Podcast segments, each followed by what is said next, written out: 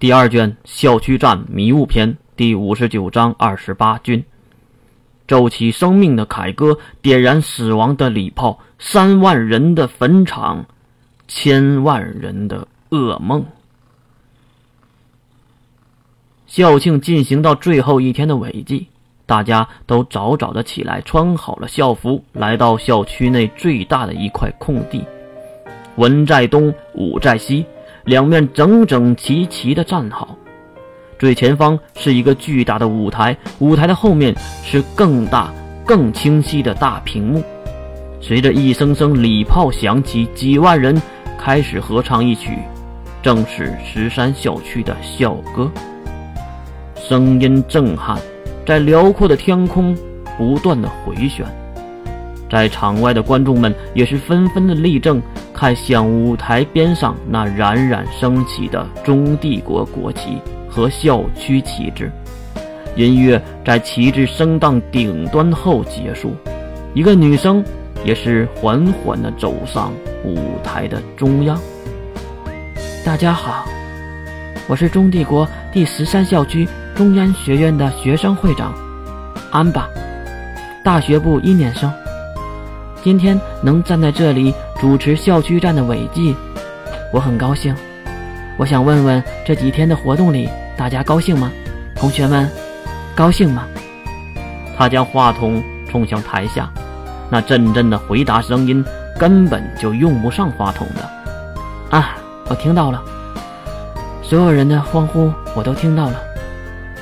这是一个美丽的回忆，我们花季的少年少女们留在心中最美、最好的一段回忆。一大段格式的话语结束后，安爸低头示意，然后看向台下。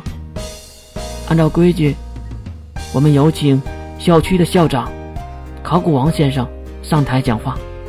已经准备好的考古王也是蹒跚的来到台上。手中也是拿着很小的麦克风。同学们好，各位教职员工们，早上好。校区庆每年一次，每次都是交给学生会去办理。当然，学生会和学生们的协调占了很大的功劳。一旁的安爸也是连忙行礼。为了让文科生们有一个快乐而又安定的节日，五科生的同学的安保们也辛苦了。下面一阵阵铿锵有力的回答，毕竟是事先排好的。哈哈，我这个老头子也不在这上面过多的废话。大家已经都等待许久了吧？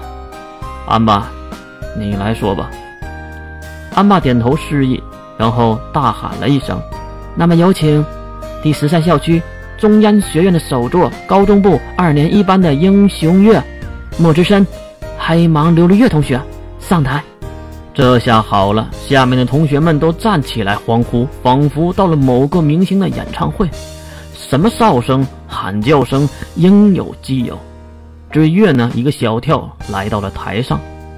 看到月的穿着，下面更是掀起了第二道浪潮，欢呼声已经高过了安巴会长麦克风里的声音。住嘴！你们这群蠢货！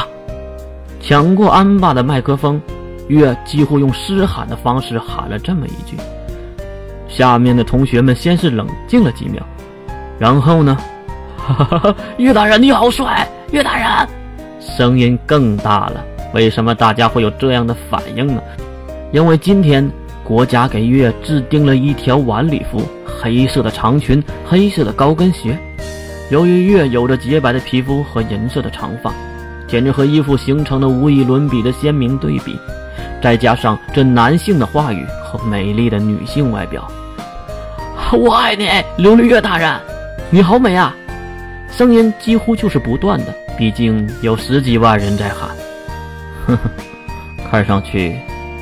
国家还是有能人的。考古王可能是在指月身上的衣服。听到考古王的声音，大家还是冷静了下来。同学们的亢奋声音稍微小了一点考古王校长继续说道：“大家不要急，庆典尾祭，首座当然要表演节目的。为了这个节目，月可是练了很久的。那么，还是请大家欣赏吧。说罢，考古王走下了舞台，安巴也是对月点点头。两个人离开舞台，舞台上只留下了穿着黑色礼服的月。随着音乐响起，月提升能力波动。一阵阵强大的能力波动释放开来，舞台上马上掀起了异样的光彩。无论是空气摩擦的声音，还是下面喝彩的声音，都交织在一起。月抬起脚，然后一落地，几万人瞬间闭嘴，能量也是瞬间消失，仿佛谁删掉了整个世界的声音。随着音响中的音乐响起，月开始了华丽的舞蹈。根据校区的规定，男性手作要表演刚强，而女性的手作要表演柔弱。而现在的月毋庸置疑是女生，所以只能表演舞蹈。这个时候可是全国直播，为了此刻，月被逼着练了好几天，苦不堪言。